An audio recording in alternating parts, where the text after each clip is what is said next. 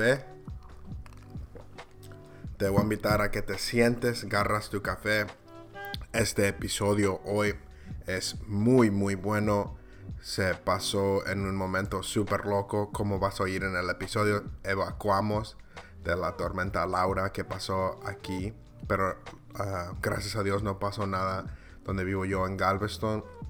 Pero aún nos reunimos en la casa de mi amigo Abraham. Vino mi papá, vino mi primo Jeremías y Abraham. Y tuvimos una conversación muy buena sobre el racismo, cómo podemos nosotros como hispanos tratar con ello nosotros, con nuestros papás. Y estoy muy orgulloso de este episodio. Fue súper ah, orgánico, se puede decir, la conversación. Y vamos a hablar de algo totalmente diferente pero ah, empezamos con las opiniones de lo que estaba pasando en la NBA esta semana y se convirtió en una conversación total. Entonces voy a invitar, como te pregunté la semana pasada, el favor de si por favor puedes comentar, ah, darnos un review en, en Apple Podcast. No sé si estás viendo esto por YouTube o lo estás escuchando por Spotify en otro lugar, pero te voy a pedir el favor, si por favor puedes ir a Apple Podcast darnos unas estrellas, dinos unos comentarios cómo podemos hacerlo mejor, que te ha gustado. Gracias a los amigos que ya lo, lo, han hecho. Muchos amigos me han mandado textos a mí diciéndome que les gusta, pero te voy a pedir, por favor, ve y hazlo en Apple Podcast. Nos va a ayudar a nosotros mucho que gente pueda encontrar este podcast. Y también mándale el podcast a un amigo, a un líder que conoces, a lo mejor un líder en tu vida, a lo mejor tus papás. Creo que esta conversación es súper importante y la necesitamos en nuestras comunidades hispanas. Gracias, agarra tu café y alístate por el episodio 5. Vamos a estar hablando del racismo.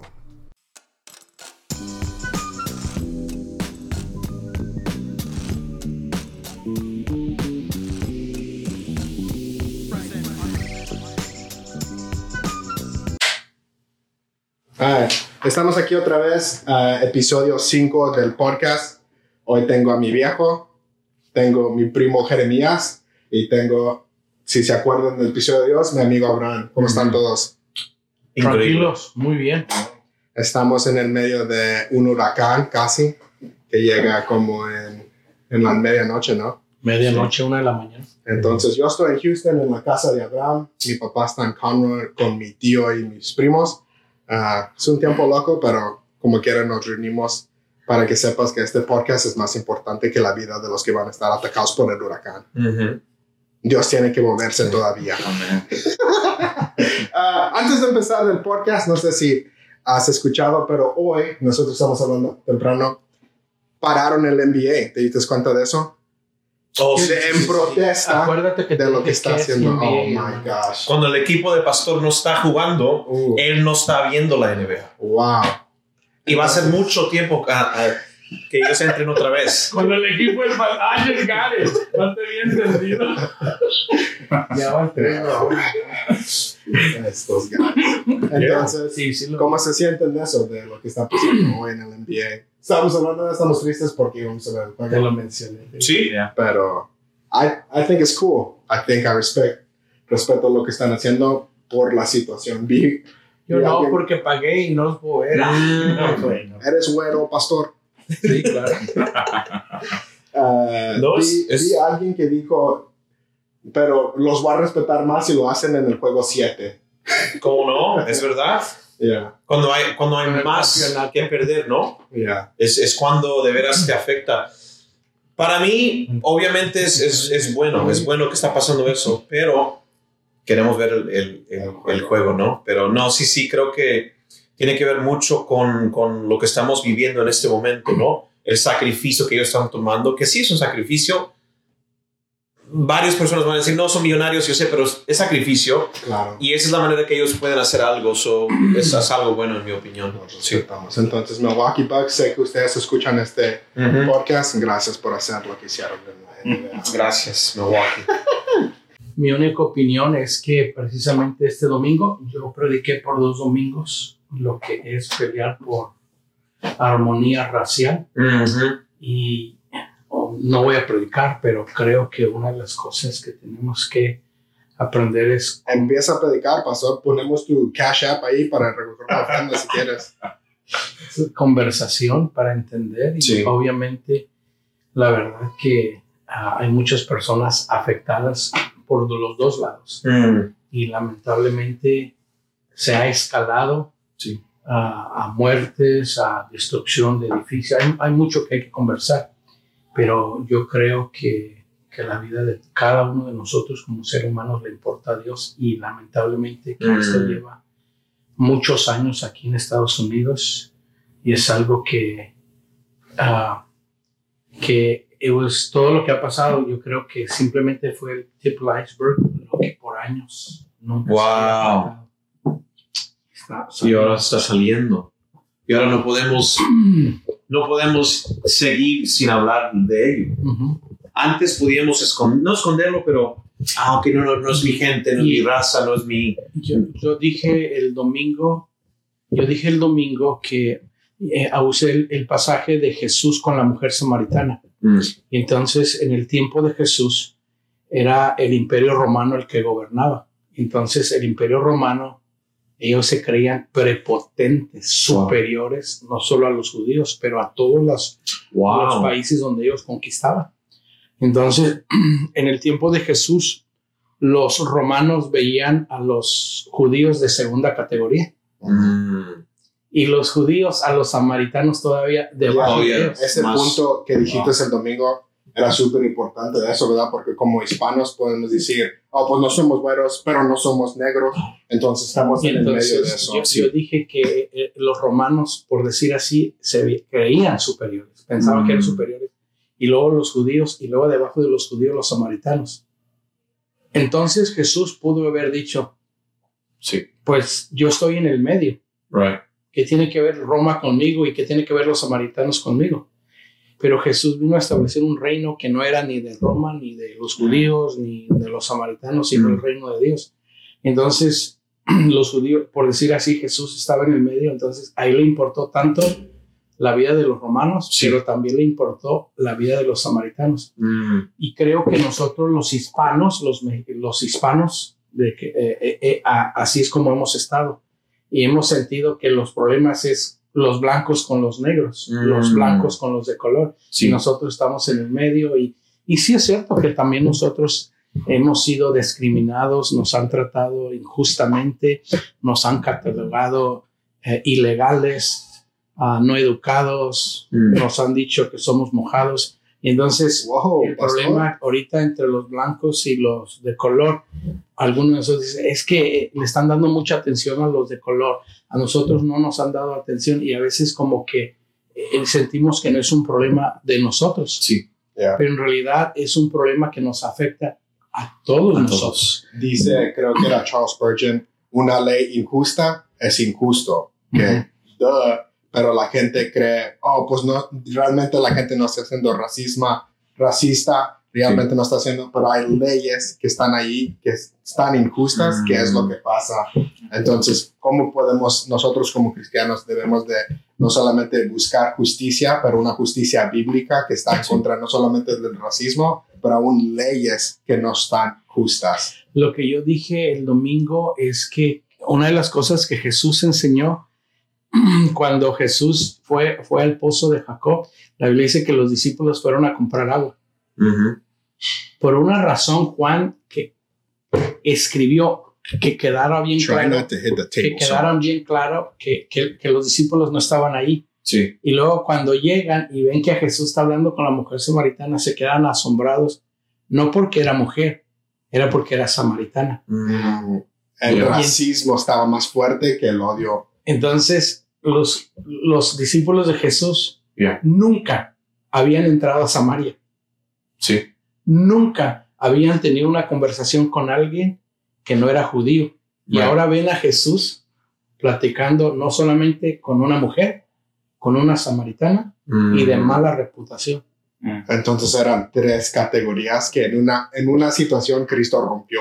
Y lo que a mí me impactó, yo, yo dije el domingo, yo llevo 38 años de ser cristiano lo que a mí me impactó, y yo quizás que no lo leí, quizás que no lo había puesto atención, el, eh, el, capítulo 4 de Juan empieza con diciendo la historia que Jesús tenía que pasar por Samaria. Mm.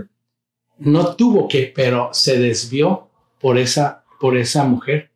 Pero más que por ella, la Biblia dice, cuando se va terminando el capítulo, dice que cuando la mujer fue a la ciudad y le dijo, vengan a ver a un hombre que me ha dicho todo lo que he hecho, la Biblia dice que ellos salieron sí. y luego le insistieron a Jesús que se quedara con ellos.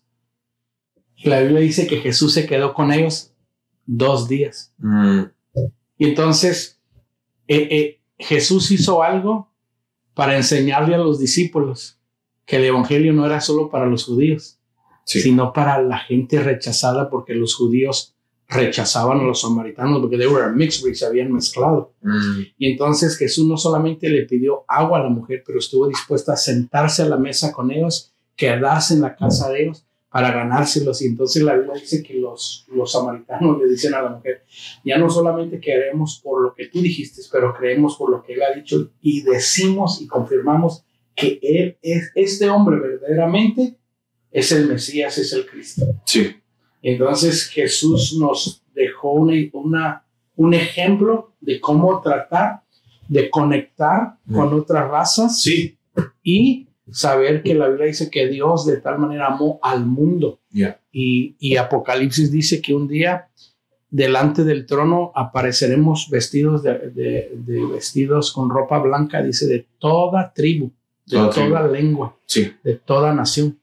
Entonces a Dios le interesa ¿Cómo podemos, verdad, nosotros no, porque hablamos inglés, pero hay mucha gente hispana que está aquí en los Estados Unidos que no habla inglés. ¿Cómo les animarías o los retabas para que ellos se sienten con, que- con gente morena, gente, verdad, no solamente morena, pero de diferentes razas si no hablan el lenguaje? Mm. Mira, yo, ah, yo- yo no lo dije en la predicación, pero mis abuelos no hablaban inglés. Y mm, en, el- en la vecindad donde, donde yo crecí, eh, éramos, por decir así, el 95% hispanos. Mm. Pero teníamos vecinos de color. Y aunque mis abuelitos no hablaban el inglés y, y nuestros vecinos a cruzar la calle eran, eran gente de color, no hablaban español, mi abuela hacía de comer y le mandaba tortillas, le mandaba frijol, les mandaba, ellos hacían de comer Sí. y le mandaban a mi abuela cornbread.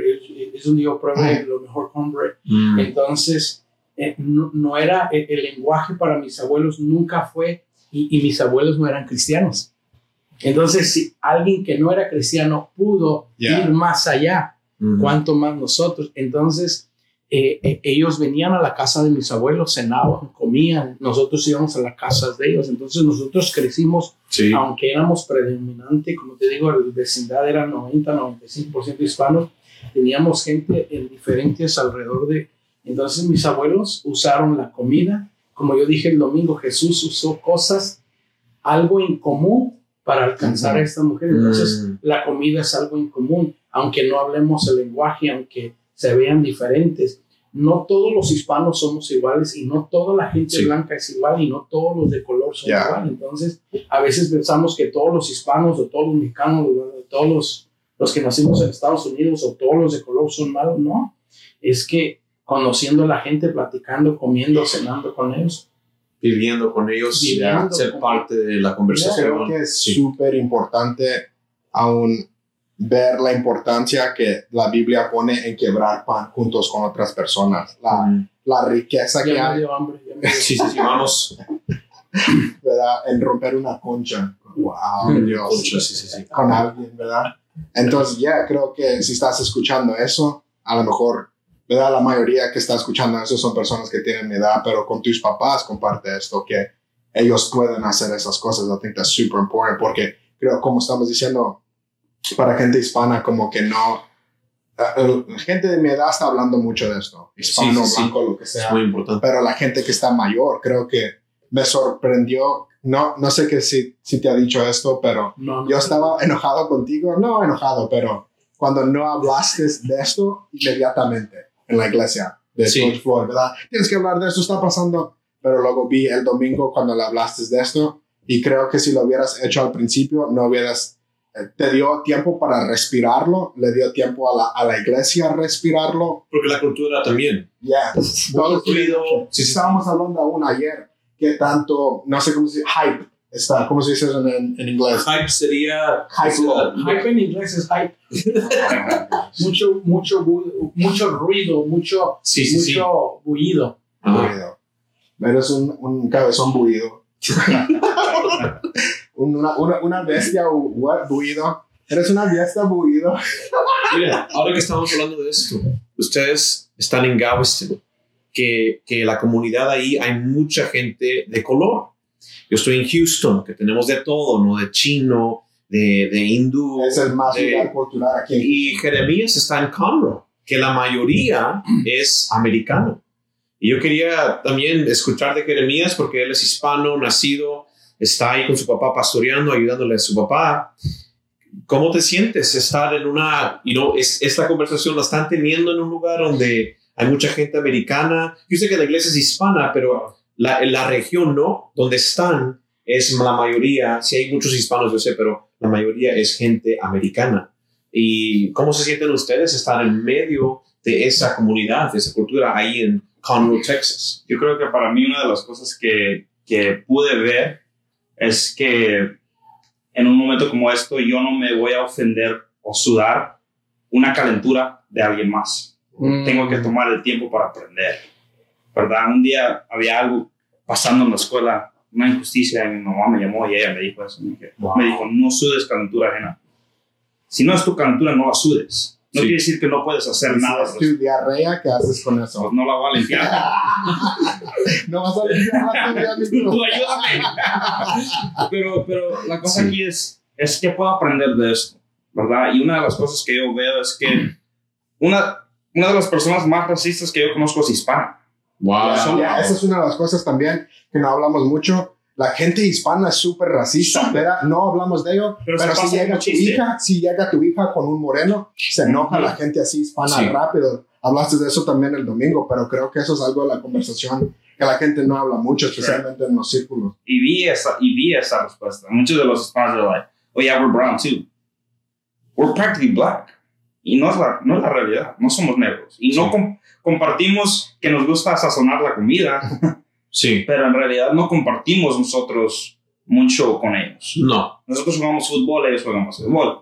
Diferente. Nosotros, nuestra comida, nuestra cultura es completamente diferente. Ahora que nos podemos llevar un poquito más porque estamos más oscuros, es una realidad. Sí. Pero es más fácil para, para nosotros vernos más como que oh, somos un poquito más iguales. Pero en las casas, como tú dices, los, los papás no están hablando de la realidad del racismo. Y una de las preguntas que yo vi fue esa fui, fue, si crees que no eres racista, mm. hazte estas preguntas. Y una es, si tu hija llegaría a la casa con un hombre negro, ¿qué pensarías? Sí. Y me voy a casar, so yo estoy pensando, ¿verdad? Familia de aquí a cinco años, y yo estoy pensando, eso a mí me hizo incómodo. Ah, y estoy hablando sinceramente, pero yo, si tú me preguntas, ¿eres racista? Sí. Digo, no, pero a lo mejor los hispanos tenemos tendencias racistas, que no somos racistas, pero hay cosas en nuestros corazones que se han convertido en eso. la cosa que yo vi es, yo crecí en una, como tú dices, puro americano ahí, yo crecí en una escuela privada, como hasta el, como hasta fourth grade llegó el primer negro a nuestra escuela. Y hasta ese punto yo creía en mi mente que yo era güero. Wow. Porque era puro americano. Estabas alrededor de eso. Y cuando él llegó, todos nomás nos miraban a nosotros dos.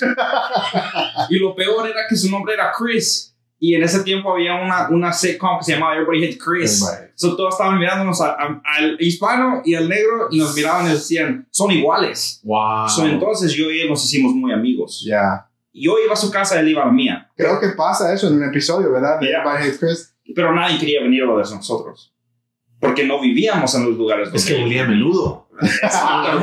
olía la ropa Pero es, es, lo mismo que estás diciendo tú. Nosotros, nosotros a lo mejor no nos podemos poner a sudar la misma, porque la realidad es que nosotros nos dan más, um, más lugar para the benefit of the doubt cuando mm. nos para la policía. Beneficio, ¿Verdad? No todo el tiempo. Sí, sí, sí. ¿Verdad? Yo, yo conozco, me estaba riendo de esta historia, conozco a un muchacho de la iglesia y él um, es, uh, recoge basura pero recoge basura como para mil, mil quinientas casas. Wow. Y él es bien hispano, so tiene una, una, él se lleva un trash bag, una bolsa de basura, ¿Sí? y ahí echa el dinero porque solo tienen cash. Wow. Solo paró la policía y, y en el reporte de la policía dijo drug dealing.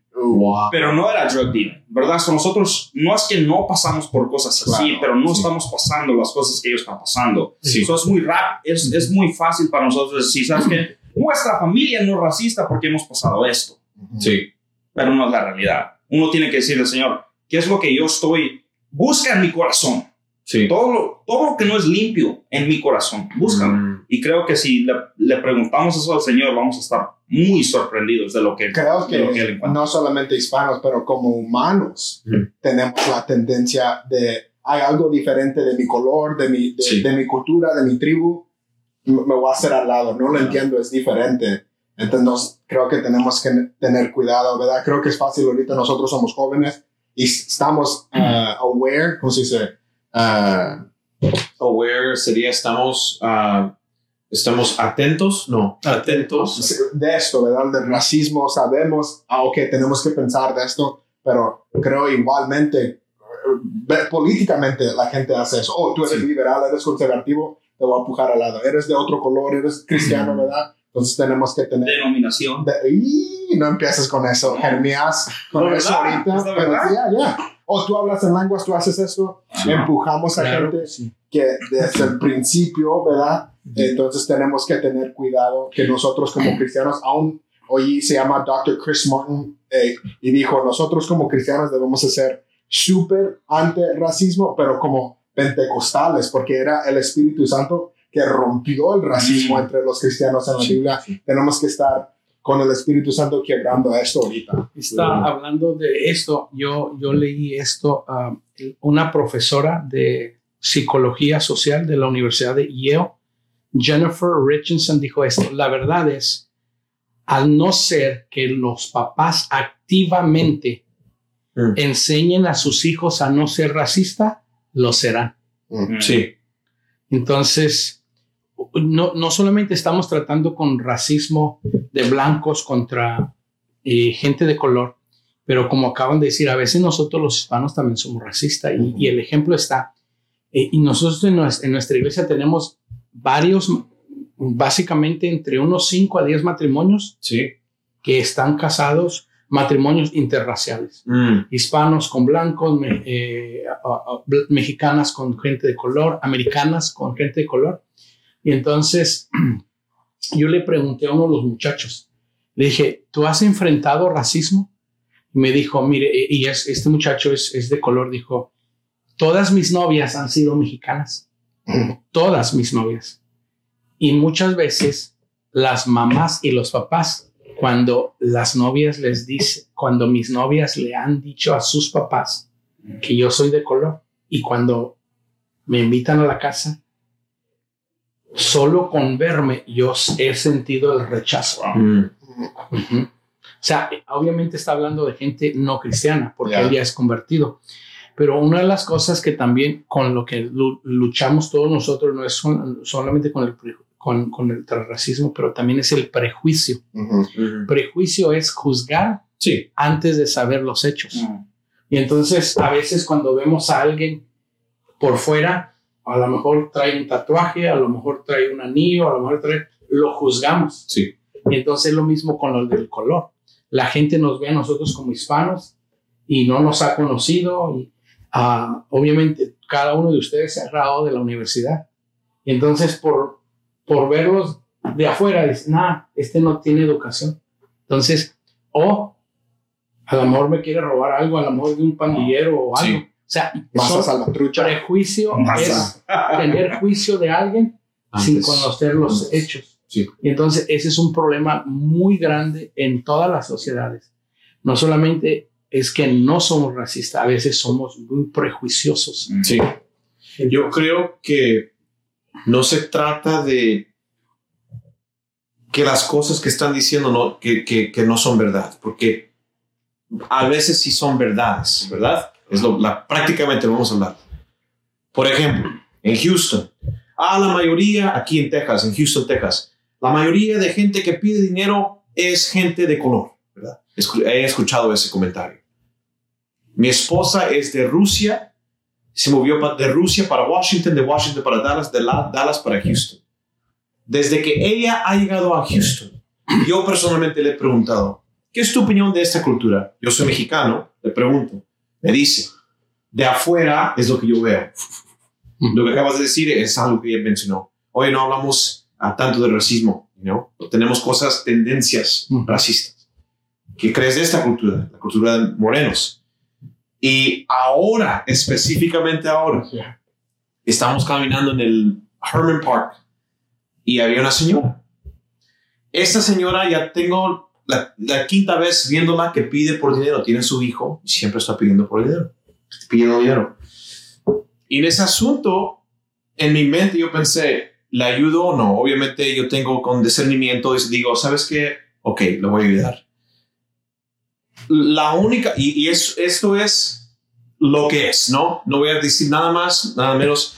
Mi esposa, desde que ha llegado, para ella, su experiencia siempre ha sido los únicos que le han pedido, no que yo sé que hay hispanos homeless, pero para ella, el, el de color siempre le ha preguntado por, por dinero. Para mi esposa dice, ¿qué está pasando? Ella está diciendo qué es la raíz de por qué hay tanto moreno pidiendo ni dinero. ¿Es racista? De que yo sepa, no. Pero mi esposa eh, ha sido la realidad de ella. Una chica de Rusia a Washington, a Texas. y, y, es lo que quiero decir con eso, es que tenemos cosas que son realidades, no podemos esconder eso. Ah, claro. hay, hay, gente que sí es ilegal. Claro. Y no, mexicana, de Costa Rica, Colombia, que ha llegado a los Estados Unidos ilegalmente, Uh -huh. es una gran mayoría. Y eso es realidad. Y es lo único, David, que conmigo la conversación siempre ha sido, vamos a ver los dos lados. Sí, vamos a tratar de, de, de mejorar como una comunidad, como una sociedad, pero vamos a ver la realidad, como tú dijiste Yeah. también. Yo, So. yo pienso que, que siempre lo veo así. Hay de dos.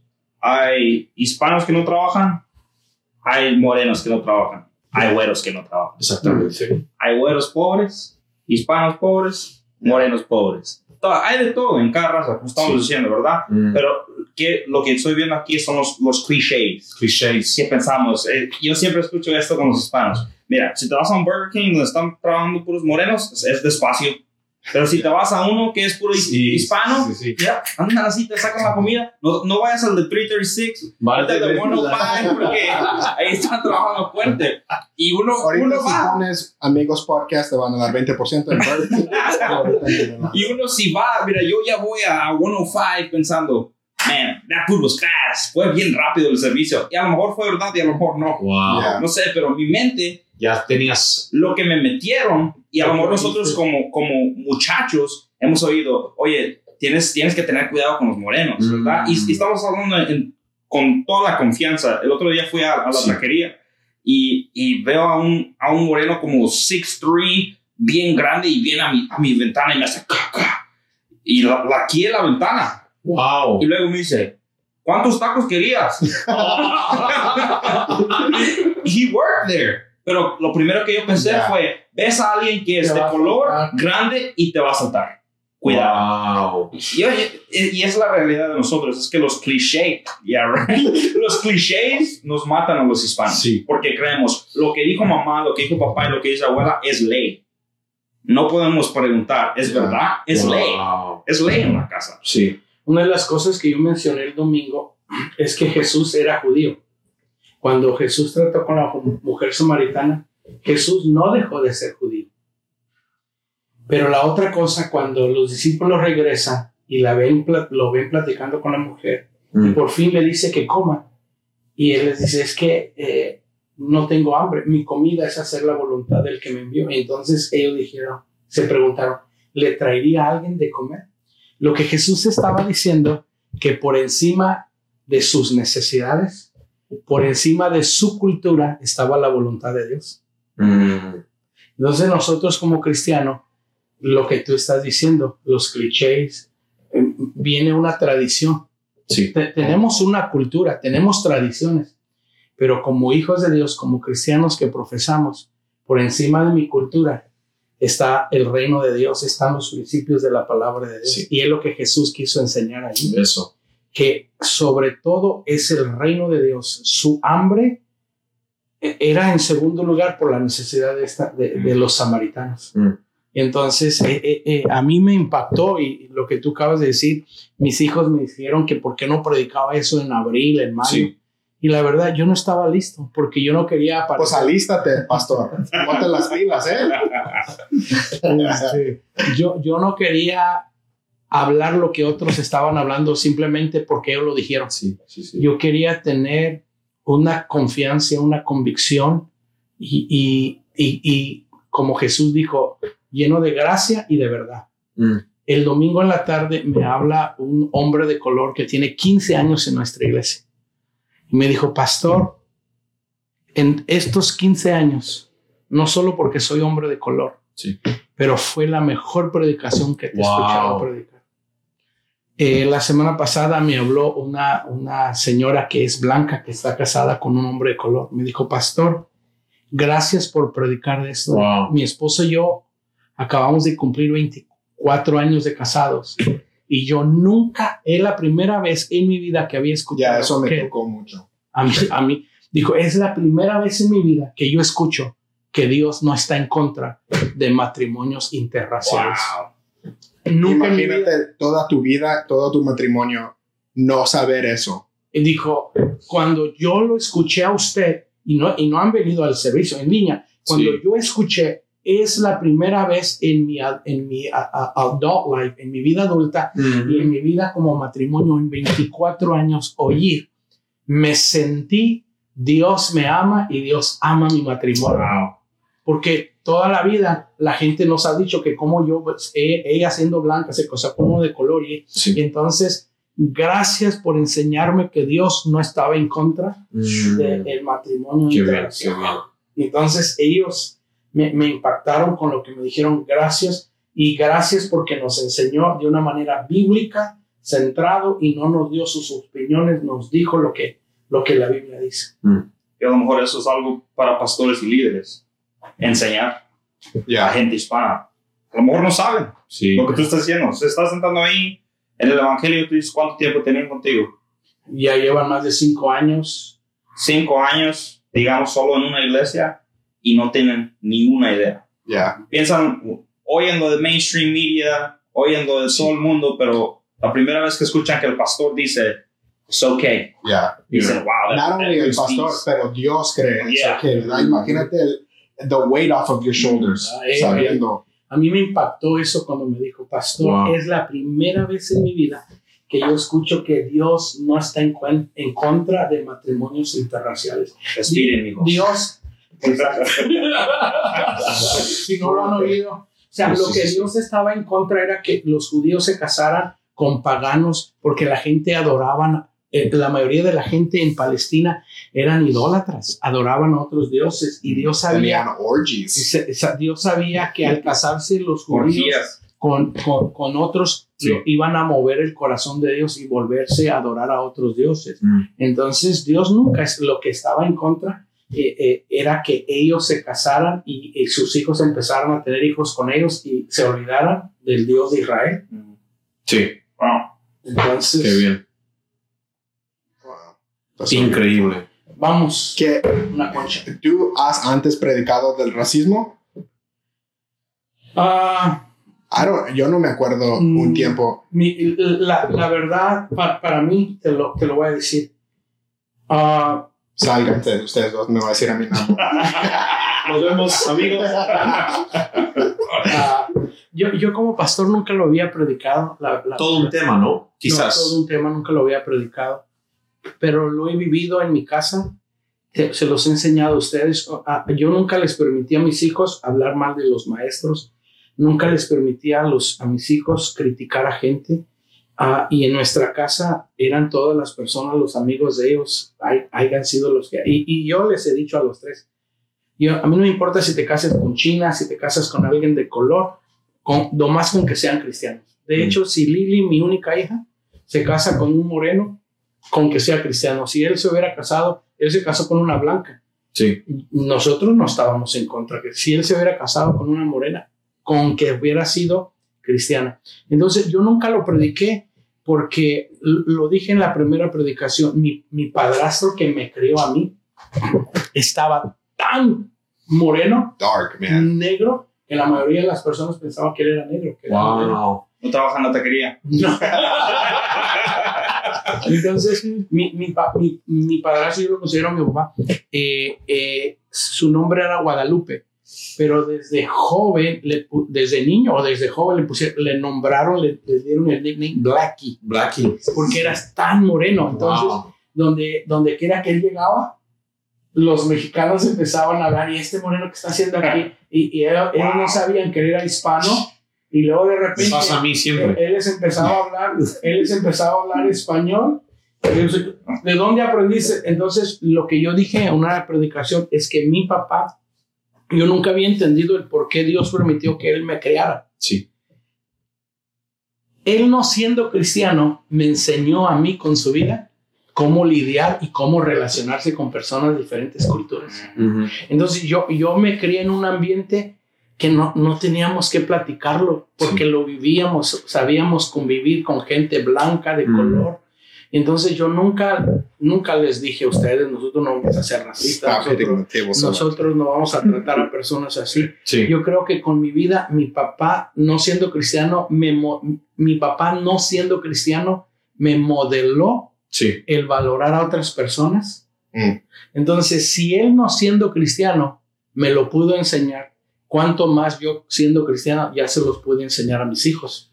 Y entonces, eh, eh, cuando todo lo de George Floyd empezó y todo, yo, le, yo hablé personalmente con toda la gente de color en mi iglesia. Yo les hablé por teléfono y les dije, ¿ustedes creen que yo como su pastor debo de, de decir algo desde el púlpito? ¿Yo debo que predicar algo? Por eso no lo di.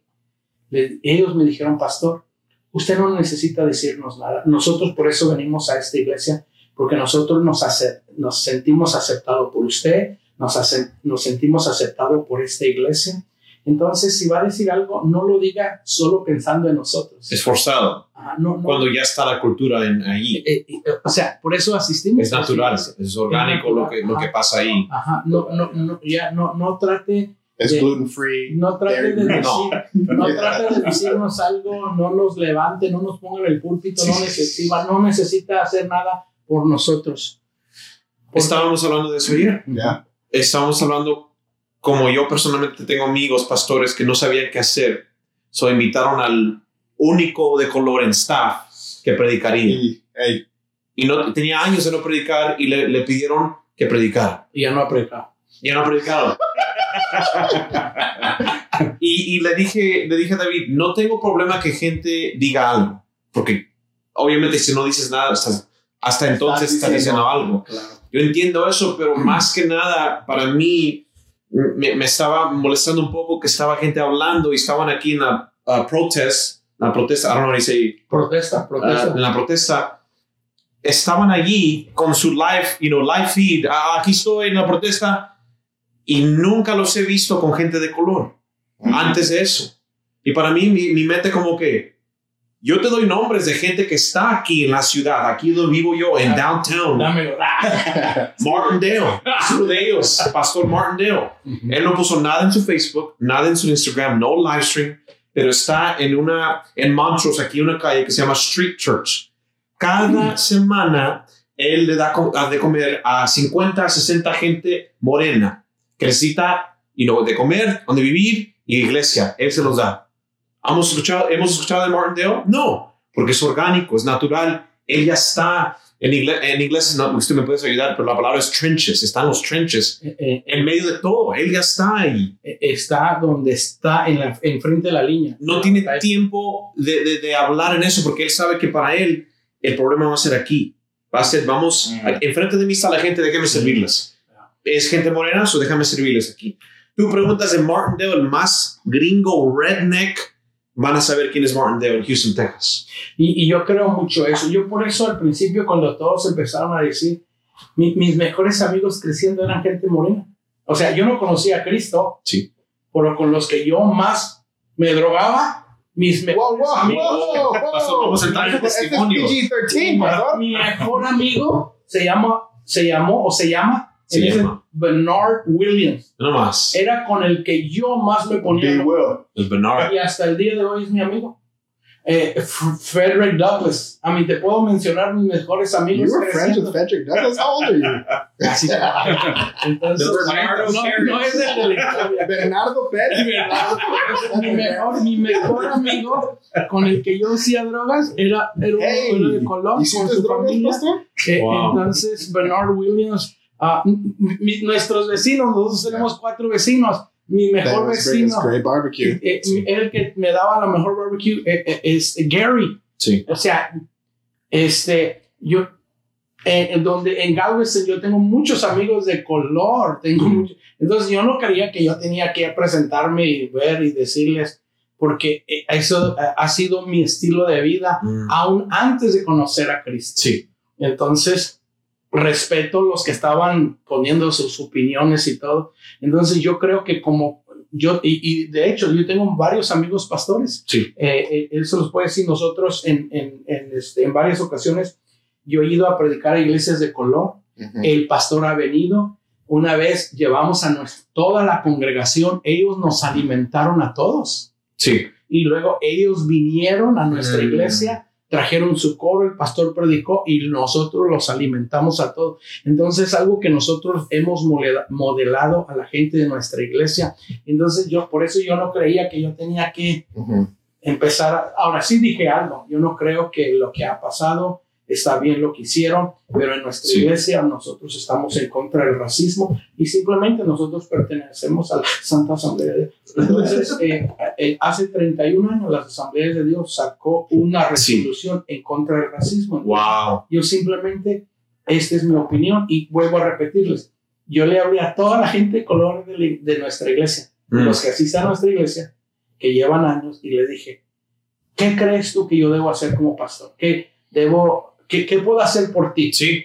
¿Qué puedo hacer por ti? Y tú crees que yo debo decir algo en el púlpito. Y, y la verdad, todos me dijeron, pastor, no, usted no tiene que hacer un show. Right. Usted no tiene que, nosotros lo conocemos a usted y conocemos a la Lo estás buscando aquí, Iglesia Grande, para el show. Entonces, ah, it was very affirming de Sí. ellos. Ahora, también tuve que lidiar con la mentalidad del hispano y por eso me esperé para predicar estos Mm. Porque la mayoría nos hemos sentido, es- Sí. ese es un problema de ellos. Nosotros estamos en el medio y no. Tenemos que enseñarle a nuestros hijos. Sea lo que sea, y así dice mi mamá, no sea lo que sea, porque es antes que vas a decir algo que es kind of controversial. Ujú. Hillsong, la iglesia Hillsong, siempre ha sido una iglesia que está adelante en varias maneras, ¿verdad? Siempre ha sido una gente. A la vanguardia. Ah, sí, sí, sí. Pusieron algo, no sé si lo han visto, pero se llama Hillsong Global Racial Diversity and Inclusion Committee. Ahora tienen un, un, un committee, un board, un, un equipo que está de parte de la iglesia y los, lo están introduciendo, que van a poder ayudar a tener la conversación. El pastor no está ahí, no lo ves Wow. pero él está comenzando la conversación y pone un equipo para decirme, vamos a hacerlo, tenemos que hacer algo, vamos a tener un committee para ya que esto, you know, esté en fin, you know. So eso, más de hablarlo, actuar. Y viendo esto para mí es increíble. Yo no he visto una iglesia hacer eso. Es decir, esto es nuestro committee que nos va a ayudar a comenzar y, que, y seguir y continuar la conversación. Claro. Eso es importante para mí. Lo que veo es que es, es una, la diferencia entre una reacción y una respuesta. Uh, Así es. Alguna y gente- otra vez. Una- alguna gente lo ofrece Sí. de reacción. Exacto. ¿verdad? Porque había gente en, en nuestro campus que estaba diciendo, oh yeah, ¿por qué no empiezan un grupo aquí social de puros negros? Y le digo, pero solo falta que alguien más diga, ¿por qué no empiezan uno de puros güeros? Ya. Y luego, ¿qué, ¿qué es lo que piensas? Esa es una reacción. Me enojé y quiero usar el evangelio para cubrir mi enojo. Wow. You know? Pero Sí. la respuesta es esto. O la respuesta es llamar, preguntar, informarte, orar. You know? Sí. So, es importante eso. Creo que es súper importante para líderes jóvenes aprender eso, porque verdad vemos gente de nuestra edad reaccionar, especialmente ahorita en la edad de las redes sociales. Sí. Tengo que usar mi voz, tengo que hacer esto, Mm. pero que dice la Biblia, tienes que ser lento a hablar y rápido a escuchar, que es reacción contra responder. Sí. Es muy diferente. Ya. Es muy bueno eso lo que acaba de decir. Sí. Reaccionar a responder. Y pensamos, nuestra generación piensa, si reacciono, él se siente bien. ¿Entiendes? Yo tenía amigos negritos que yo sentí cuando yo puse algo. You remember when they put all black squares on? That was awesome, that was dope. Pero ellos se sentían que nosotros los estábamos abrazando. Eso no es tan malo como hacer algo que a lo mejor no vas a poder cambiar. Claro. Y mucha gente no piensa en eso, no piensa en que algunos pastores no piensan, oye, también hay americanos aquí, y indios, y hispanos, y morenos, no sabes, por, por, por abrazar y amar a uno, puedes despreciar a otro. Sí. Bueno, la, la, otra cosa que yo hice después de mi primera predicación, como ya había hablado, ya había hablado con la gente de color, le hablé a la gente blanca en nuestra iglesia. ¿Qué piensas de la predicación? Dijo, pastor, me encantó que usted se mantuvo en la Biblia mm. y no se salió de ahí. Pero otros domingos no haces eso. Porque otros domingos no. Pero este domingo sí. Los otros domingos son pura emoción. Vas a ver qué pasa. Es pura reacción. Es puro one-liners. reacción, pastor. Es pura reacción de one-liners. Al pastor, hablando de esto. Stephen Furtick one-liner. Oh, Vas a responder o reaccionar. este, ah, entonces, también le pregunté a los hispanos y una de las cosas que yo les dije, eh, yo llevo 30 años de pastor en Galveston y los primeros casi 17, 20 años era todo español. Mm, y, y, y, no sé si fue reacción o respuesta. Oh, ok, ese es el tema. Oh, hey, hey, it's my podcast, bro. Cut you out. Cuando él tenía 14, 15 años, me dijo que nosotros teníamos, me dijo, si tú no empiezas a, hacer cultos en inglés, mis, mis, amigos nunca van a venir a esta iglesia. Dije, ¿por qué? Dijo, porque ellos no hablan español. Mm. Y entonces lo que yo le dije a, la gente de inglés y felicité a la gente de español en mesa, es que hace 10 años, cuando nosotros empezamos a hacer un culto en inglés, yo le pedí a la gente hispana que lleva muchos años de, de miembro en esta iglesia, dije, vamos a ser misioneros, yo necesito que ustedes sean misioneros conmigo ellos se quedaron pensando si nos íbamos a ir a otro país. Y dije, no, mire, el, culto era a las 10 de la mañana. Yo les voy a pedir que nos movamos una hora adelante a las 9 para dar un espacio para que a las 11 empecemos un culto en inglés para alcanzar gente que nunca hemos alcanzado. Mm. Y nadie protestó, nadie se fue de la iglesia. Dijo, pastor, sí. Las vidas de español importan. Eh, y, ninguno dijo, pastor, nuestra iglesia es una iglesia hispana. Sí. Nuestra iglesia, si la gente de inglés o la gente de color quieren que ellos vayan, eh, eh, nadie protestó. Nadie, al contrario, 100% mm. se dispusieron a cambiarse a las 9 de la mañana. Eso significa levantar a sus hijos, a su familia más, temprano, para que pudiéramos abrir un culto para alcanzar a gente hispana que habla solo inglés, mm. gente de color, gente americana. Entonces, yo le dije a los, a los, de, al, que van a, los que asisten al culto inglés, nuestra gente ya los amaba y ya estaba pensando en ustedes cuando abrimos este culto. Wow. Y luego felicité a los de español porque les dije, porque ustedes estuvieron dispuestos, es que hemos podido alcanzar a gente que nunca hubiéramos alcanzado y en el caso... Para celebrarlos, ¿no? Exacto, para celebrar a Cristo, celebrar. Pero eh, eh, eh, fue, fue, el grupo que me dijo a los... La verdad, cuando me lo dijo, Sí. Este no sabe lo que está diciendo. Pero Como que English, English, English. Pero era verdad. O sea, y hemos podido alcanzar gente que no hubiéramos podido alcanzar si nos hubiéramos quedado solo con el español. Tiene que ver mucho con el, el, la manera que usted también tomó esa situación, ¿no? Y creo que es lo que estamos hablando también, es el liderazgo. Es importante en esta, uh, you know, etapa. Claro. Uh, el liderazgo es saber y decir a los hispanos, oye, vamos a juntos a tratar de ser misioneros, ¿no? Ahí es, esa es la misión de usted y la manera que lo dijo. Es importante eso, ¿no? Es, como dicen, no es lo que dices, es cómo lo dices. Y usted lo puso en, en, una manera que ellos dijeron, ¿sabes qué? ¡Wow! Somos un equipo. Sí, misioneros para los americanos. Yeah, vamos a hacerlo. Eso tiene que ver mucho con su liderazgo. Su gracias también. Por y hay mucha gente que cree que no lo puede hacer. ¿Verdad? Es el miedo, es el temor de... Y, y si llega solo un vuelo y todos, ¿qué hacen? Mm. Un vuelo, solo llegó, ¿verdad? Pero ese temor lo, lo venciste, eso ya es, es, algo de celebrar. Qué bueno. Celebrar a Cristo, celebrar. Pues gracias por estar con nosotros en este episodio. Ah, viejo, gracias por hablar en nuestra iglesia. Eso, si tienes la posibilidad, puedes buscarnos en NLF Galveston en YouTube y puedes ver la predicación. Son dos luchando, buenas. Luchando contra Nacho Libre. y esqueleto, ¿cómo se llama? Luchando por la armonía racial. Búscalo, enséñales a tu papá, a tu familia. Luchando por la, la, la armonía. La armonía racial. Entonces creo, dos últimos pensamientos para cerrar. Como dijiste, Jeremías, debemos no reaccionar, sino como responder. That was super good, man.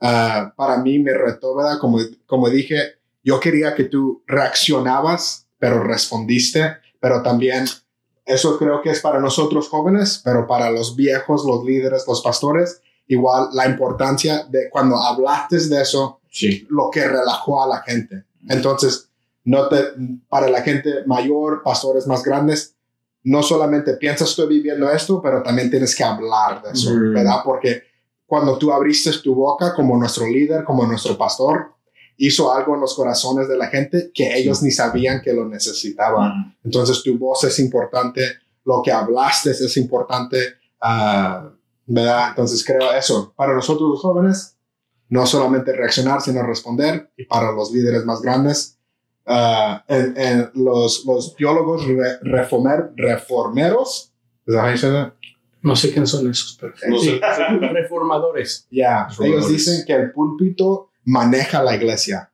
Entonces, ¿verdad? Lo que estás hablando tiene que, tiene que, hace algo a la gente, del corazones de la gente. Entonces, gracias porque hiciste esto este domingo. Gracias, Abraham. Sí. Y para los techies, este no está conectado, nomás era para el show. Gracias a Burger King por uh, patrocinar este episodio. La taquería. la taquería. Amigos para todos. yeah, serious. En la palma.